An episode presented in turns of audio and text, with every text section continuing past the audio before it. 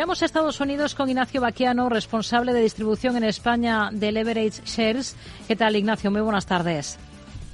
Muy buenas tardes, Rocío. Bueno, tenemos alzas generalizadas, eh, tono positivo en los índices estadounidenses. Hoy que tenemos a varios valores como protagonistas, enseguida hablamos sobre todo de Nvidia, pero también tenemos macros sobre la mesa. Tenemos como cada jueves ese dato de paro semanal y también tenemos hoy datos preliminares de PMIs eh, de febrero en Estados Unidos, también de ventas de viviendas existentes, en este caso del mes de enero. ¿Qué valoración hace de toda esta macro?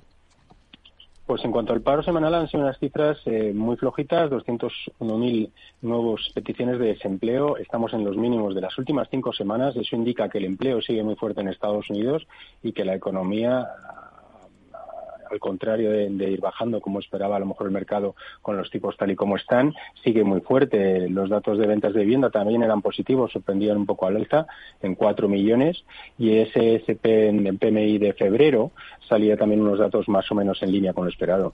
Son cifras que llegan después de esas actas de la última reunión de la Fed que muestran mucha cautela, recela la Reserva Federal ante el riesgo de que el proceso de desinflación se estanque si se bajan los tipos de interés antes de tiempo, ¿no? Eh, concluimos entonces que la Fed va a pecar de, de prudente. ¿Con qué idea se ha quedado después de conocer el contenido de esas actas? Yo sinceramente creo que no es que sea muy prudente, sino que están haciendo lo correcto. La economía, como comentaba, está muy fuerte y Powell lo que está viendo es que no ve necesidad eh, o urgencia en bajar los tipos. Es cierto que el mercado eh, el año pasado pues lo daba por descontado y estaban con unas previsiones de esas bajadas eh, bastante por encima de lo que estamos viendo desde inicio de año. Está claro que ya en marzo no van a bajar los tipos y veremos en las reuniones de mayo y de junio eh, con la economía tan fuerte como está y el último dato de inflación que fue por encima de lo esperado, eh, los precios de la energía sin corregir, eh, mucho me temo que el mercado en, cuanto a ese aspecto se puede seguir llevando decepciones. Otra cosa es cómo vemos los índices y cómo siguen los valores. Por lo tanto, parece que no está afectando que la FED no esté bajando los tipos como se hmm. esperaba. Bueno, más allá de la macro, tenemos el foco puesto sobre todo en Nvidia, en los resultados que se están cotizando de la compañía. Los presentaba anoche al cierre del mercado. Ha multiplicado nada menos que por seis su beneficio neto en el último año gracias a la inteligencia artificial.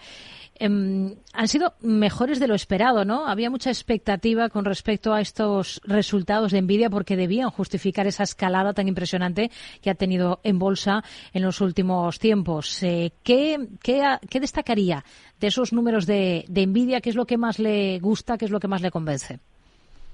Pues yo creo que, como decías, realmente hacía mucho que el mercado no esperaba los resultados de un solo valor con tantas expectativas o expectación y la verdad es que han sido unos resultados otra vez increíbles, superando con mucho lo que se esperaba en mercado y multiplicando, como bien dices, los beneficios de forma exagerada. Eh, los márgenes operativos están al 67%, eh, eso es eh, la, cifra más alta de, márgenes en los últimos 10 años.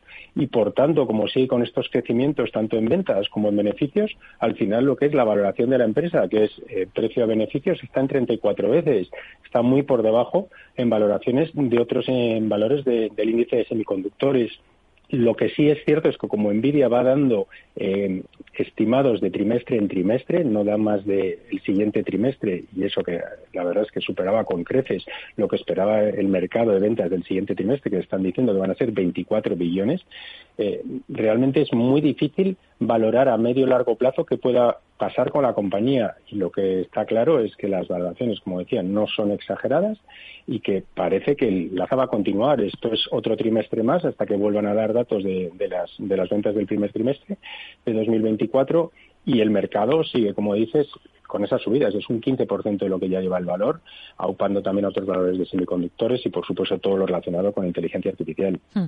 Si uno no se ha subido ya a este carro de Nvidia, habría que dejar irse al valor y mirar hacia, hacia otro lado. Eh, ¿Cuál es el potencial eh, de una compañía como esta, a la que Goldman Sachs, por ejemplo, en las últimas horas ha calificado como el valor más importante de la Tierra? Em, eh, lo complicado de subirse a un em, vagón que va a esta velocidad, ese es el momento, ¿no? Bueno, claramente esa es la cuestión, ¿no? ¿A, cuánto plazo estás queriendo invertir? Y si estás invirtiendo a muy largo plazo, sí es probable que Nvidia pues lo pueda seguir haciendo bien. Eh, muchos eh, analistas están comparando estos días lo que es Nvidia con lo que fue en los años 98-2000, pues por ejemplo Cisco, Cisco Systems, ¿no? Eh, o Amazon, por ejemplo. Amazon desde, esa, desde esos años 2000 lo ha seguido haciendo muy bien, subiendo un 15% de forma anual. Es cierto que si el mercado digamos, sigue con estas valoraciones exageradas, eh, puede llegar a sufrir en un momento dado, ¿no? Lo cierto es que es muy complicado el decir si, si estás invertido en, en Nvidia, desde luego yo no me saldría y si quieres invertir, pues lo miraría con, con bastante detenimiento. Hmm. Y si olvidamos Nvidia porque, bueno, consideramos que se nos ha pasado ese tren, ¿a qué otras compañías relacionadas con inteligencia artificial sí que podríamos a tiempo de incorporarnos? ¿Qué alternativas hay? Bueno, en valoraciones casi que estarían a lo mejor incluso más caras que Nvidia, ¿no? Pues te destacaría a lo mejor eh, AMD, otra firma de semiconductores, también tiene exposición, Broadcom, por supuesto Microsoft, con unas valoraciones mm, más, más bajas aunque Nvidia, eh, son muchos los valores que están en inteligencia artificial. Tal vez sí que creo que a lo mejor es momento de, si quieres invertir a largo plazo, estar en otros sectores, no solo centrarse en tecnología, que parece que ahora es lo único que mueve al mercado. Hay muchas empresas de valor, empresas de materias primas o de energía que pienso que puedan tener eh, unos buenos, buenos o muy buenos años en los próximos tres, cinco años. Hmm. ¿Qué otros protagonistas tenemos hoy en, en Estados Unidos? ¿Hacia dónde más que no sea envidia deberíamos mirar, Ignacio?